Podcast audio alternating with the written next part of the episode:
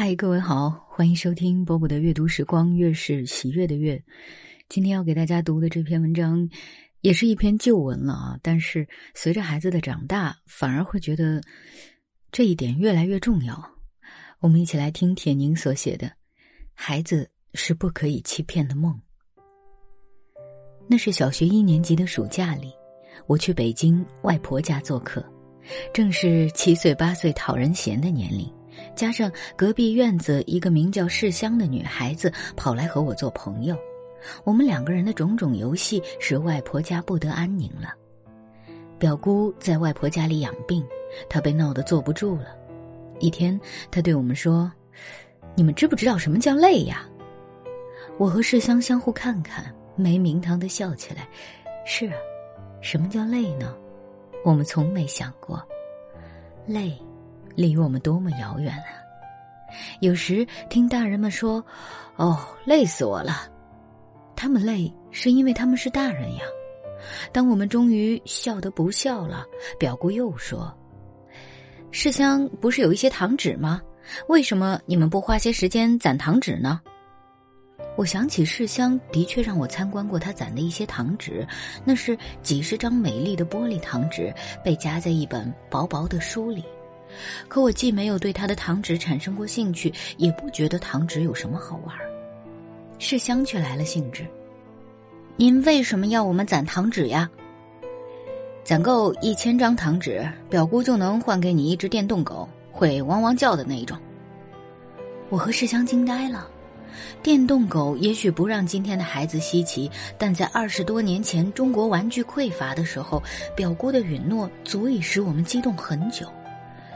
那该是怎样一笔财富？那该是怎样一份快乐？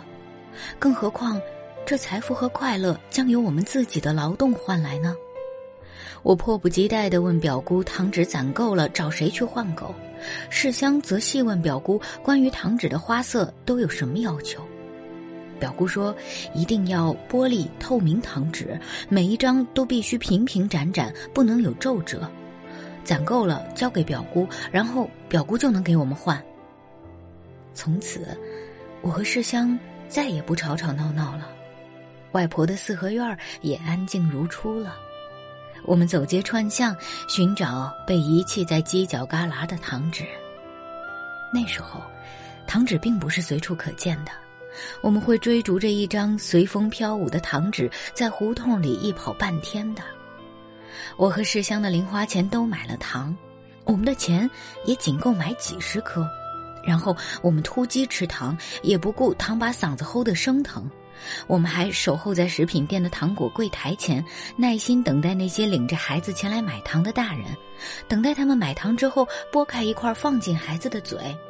那时，我们会飞速捡起落在地上的糖纸，一张糖纸，就是一点希望呀。我们把那些皱皱巴巴的糖纸带回家，泡在脸盆里，把它们洗干净，使它们舒展开来，然后一张张贴在玻璃窗上，等待着它们干了后再轻轻揭下来。糖纸平整如新。暑假就要结束了，我和世香终于每人都攒够了一千张糖纸。一个下午，我们跑到表姑跟前，献上了一千张糖纸。表姑不解的问：“你们这是干什么呀？狗呢？我们的电动狗呢？”表姑愣了一下，接着就笑起来，笑得没完没了，上气不接下气，待他笑得不笑了，才擦着笑出的泪花说：“表姑逗着你们玩呢，嫌你们老在院子里闹，不得清静。”世香看了我一眼，眼里满是悲愤和绝望。我觉得还有对我的藐视，毕竟，这个逗我们玩的人是我的表姑啊。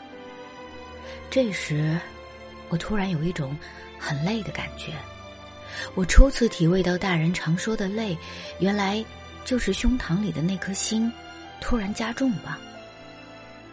我和世香走出院子，我们不约而同的把那精心整理过的糖纸奋力扔向天空。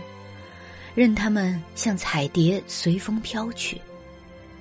我长大了，每逢看见“欺骗”这个词，总是马上联想起那一千张糖纸。孩子是可以批评的，孩子是可以责怪的，但孩子是不可以欺骗的。欺骗是最深重的伤害。我们已经长大成人，但所有的大人，不都是从孩童时代走来的吗？